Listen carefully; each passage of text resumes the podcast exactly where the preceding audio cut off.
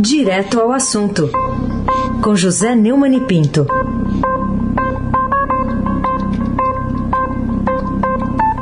Oi, Neumani, bom dia. Bom dia, Aysen Abac, Carolina Ercolim. Bom dia. Almerito Delson e o seu transatlântico em Suez. Bárbara Guerra, Afrânio Vanderlei, Clã Bonfim, Manuel Alice Isadora. Bom dia, melhor ouvinte, ouvinte da Rádio Eldorado 107,3 FM. Aysen Abac, o craque. Bom, vamos falar dessa investigação do Exército sobre o general Pazuello, só que tem um lado aqui da história. O presidente Bolsonaro proíbe a divulgação, como destaca em manchete aqui o Estadão. O que, que você diz sobre esse tema, Neumani? O Bolsonaro soube pelos jornais é, que o Ministério da Defesa e o Comando do Exército divulgariam uma nota ontem sobre a participação do Eduardo Pesadelo num ato político ao seu lado. E telefonou diretamente para o general Braga Neto, ministro da Defesa, proibindo a divulgação de qualquer manifestação pública a respeito do caso. A ordem foi cumprida, o Exército informou mais cedo a jornalistas que iria se pronunciar, mas cancelou o envio do comunicado à imprensa. É, o, o, Exército abriu ontem uma apuração disciplinar sobre a ida do Pazuello a uma manifestação a favor do governo no domingo no Rio.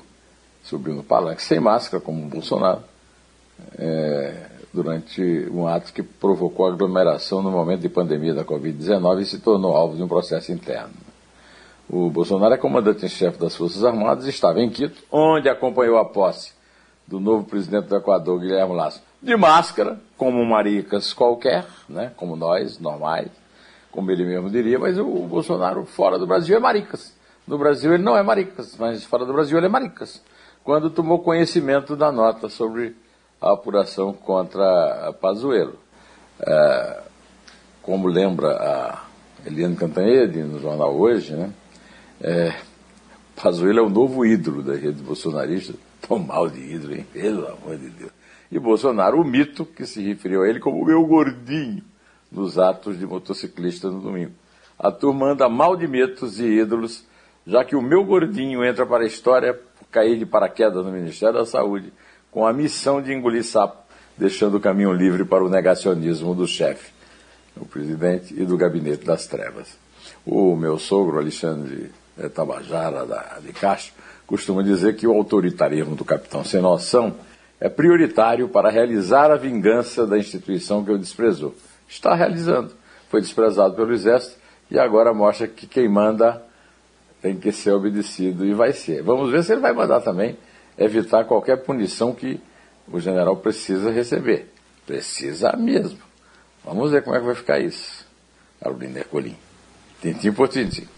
Muito bem, vamos ver como vai ficar esse. Enquanto isso, a gente fala também sobre a isenção de motos, que deve aumentar o pedágio dos motoristas, e não só dos condutores de carros, mas também dos caminhoneiros, uma categoria que foi há pouco tempo agraciada pelo presidente da República, não Neumann?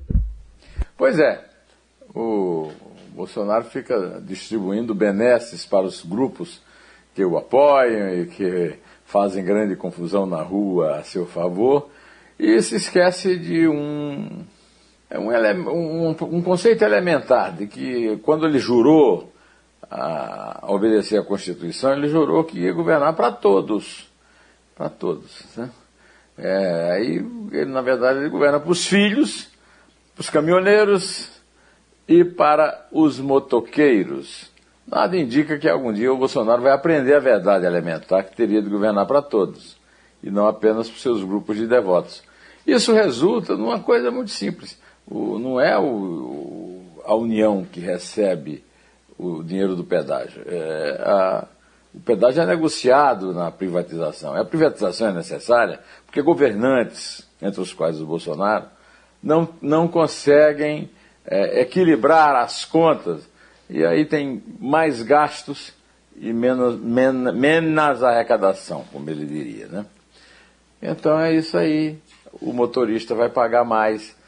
Agora, pode ser que de repente os motoqueiros garantam a sua ida ao segundo turno e quem sabe até a vitória em 2022 que está chegando. Aí sim, Abaqui, o Já. craque. já que você está no assunto motoqueiro, não desce ainda aí da, da moto, porque eu queria que você falasse de um artigo, artigo seu que é intitulado Mussolini e Bolsonaro, motoqueiros contra a lei. Como eu faço sempre nas segundas-feiras, eu edito um artigo no meu blog do Neumann, no portal do Estadão, e esse artigo tem um título aí que o Heisen leu com a sua voz impecável, é, e que, cujo é, olho, né, cujo, cuja linha fina eu costumo ler nas terças-feiras aqui no jornal. Carreata de motos no Rio, inspirada em ato fascista na Itália, viola leis eleitoral e sanitária e revela que o presidente continua apostando na mortalidade da imunidade de rebanho. E o último parágrafo. A verdade é que, com a blindagem montada por Arthur Lira na Câmara e Rogério Pacheco no Senado, Augusto Aras na Procuradoria-Geral da República e por parte dos membros do Supremo Tribunal Federal e, sobretudo, do Superior Tribunal de Justiça, o presidente da República não se sente ameaçado, pois continua com apoio para manter-se no poder, apesar das evidências de agravamento do caos sanitário e da crise econômica e do absoluto negacionismo, inclusive ao trabalho, durante o expediente, né? e do derretimento do apoio a seu desgoverno incapaz, ineficiente e sem rumo sem impeachment à vista, nem punição a sequazes insistentes, como Eduardo Pazuello, resta lamentar, torcer e rezar. Na publicação, no post da publicação, eu publico uma foto do Mussolini em junho de 1933, montado numa moto para mostrar que o partido fascista tem vigor, tem juventude. É isso aí. Carolina Ercolim, aqui por Tintim.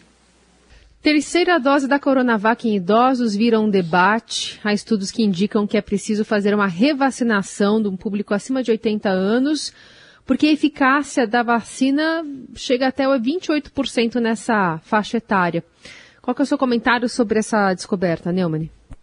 É, foi um estudo divulgado na última sexta-feira né, pela, pela Fundação Oswaldo Cruz, né, já levantando a discussão sobre a necessidade de revacinação de pessoas com 80 anos ou ainda ou mais, né? ainda este ano.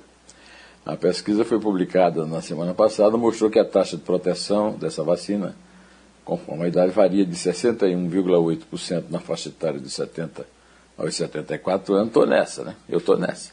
A 28% acima dos 80 anos. Espero chegar, junto com Heisen, com a Carolina, com todo mundo aqui. Né? No grupo entre 75 e 79, o índice foi de 48,9%.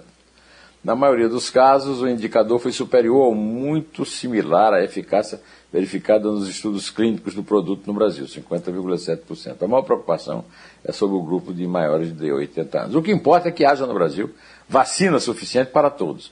O resto é discussão científica que pode ajudar na melhor imunização dos brasileiros. Não vejo nenhum problema quando eu tiver 80 anos, de tomar três doses, se eu tiver 80 anos, né, Abac. Você vai chegar lá, pode crer. Bora, bora. Mas eu queria que você falasse também de uma história aqui que a Carol contou cedinho aí e parecia que a gente estava vendo um filme aqui pela descrição. E é uma história de que o coronavírus é capaz de reativar um vírus primitivo, é o que chama aqui, tem uma chamada até na primeira página de hoje do Estadão. É, o, o SARS-CoV-2, que é o novo coronavírus, né, pode reativar um vírus ancestral, presente há 5 milhões de anos na linhagem evolutiva dos seres humanos, mas na maioria das vezes adormecido, segundo revelou um novo estudo do Fiocruz, divulgado na última sexta-feira, 21.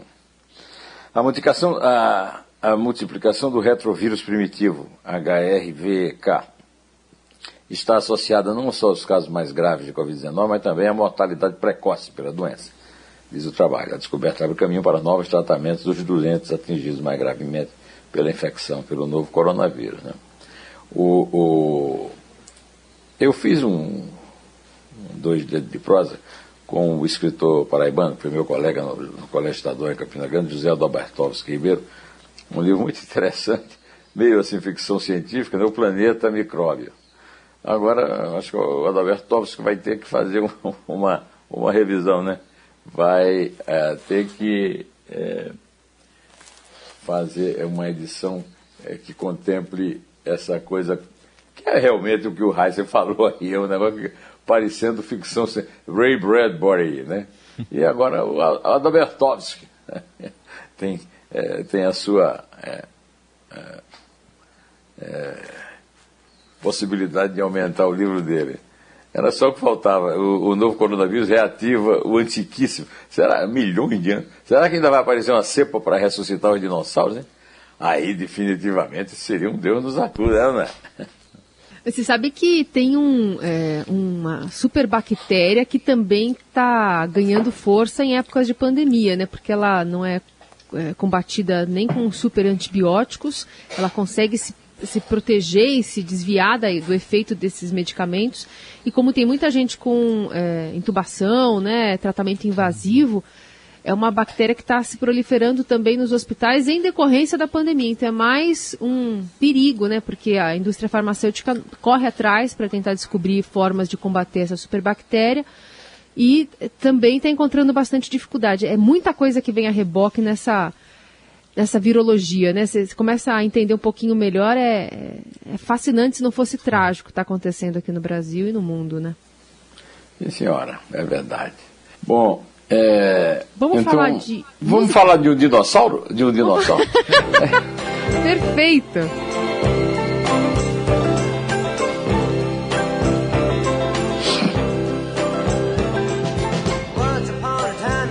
Once Upon a Time.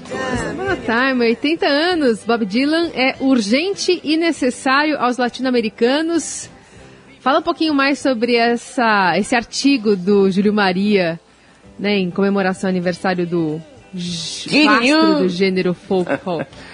Grande Júlio Maria, filho do Josias. Você não conheceu o Josias. É, era segurança aqui no jornal. O Júlio, obrigado Almirante Nelson, esse clássico do Dylan, né? Uma, a música que bateu, inclusive, a média de tempo de execução, uma música imensa, né? Uma letra, uma obra-prima. Aos 80 anos, Bob Dylan é urgente e necessário ao latino-americano. É verdade, Júlio. Segundo Júlio, os artistas das Américas espanhola e portuguesa o ouviram como um libertador e empunharam seus violões. Geraldo Vandré, no Brasil, foi submetido a um exílio depois de dilanizar com força sua, para não dizer que não valia de flores, em 1968.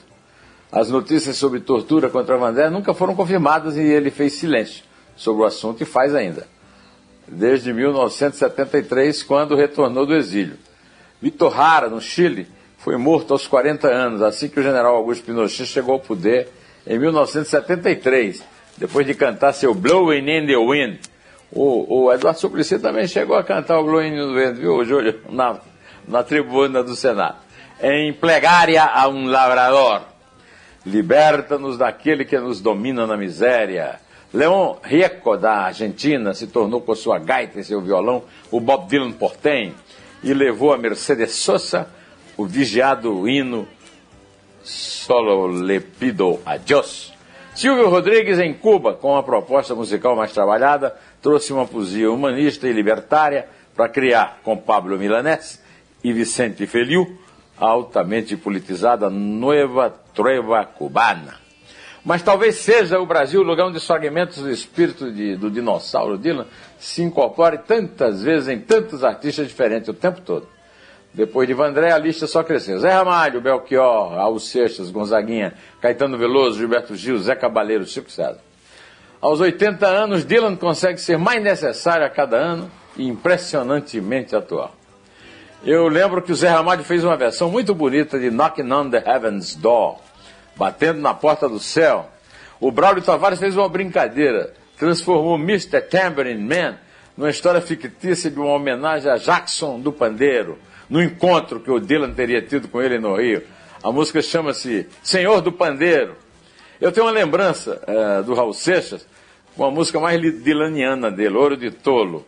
Quando eu ouvi na Record, uh, no teatro ali da Augusta, no Misturação do Walter Silva Pica-Pau e do Tutinha, eu me lembrei imediatamente de Dylan, escrevi sobre isso na época na Folha de São Paulo, né? É uma produção do Walter Silva Pica-Pau no Teatro Record. E também fui ao programa do Grande Blota Júnior na Tupi, no Sumaré, para ter um debate muito simpático com Raul Seixas, né? E vamos aqui contando a nossa despedida ao som de uma música que inaugurou muita coisa na música do mundo e do Brasil. Like a Rolling Stone, como uma pedra que rola.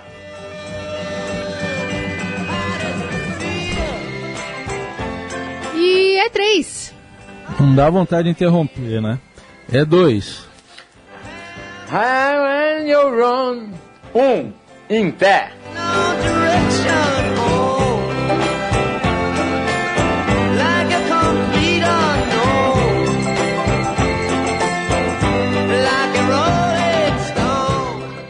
Vivemos em constante transformação e para ajudar as empresas a estarem conectadas com pessoas, nós criamos o Estadão Blue Studio, uma nova operação dedicada para criar soluções publicitárias inovadoras e orientadas à performance. O Estadão Blue Studio entrega projetos customizados, branded content, publicações e uma série de eventos consagrados pelo mercado. Não importa o tamanho do seu desafio, para nós sempre existe uma boa solução.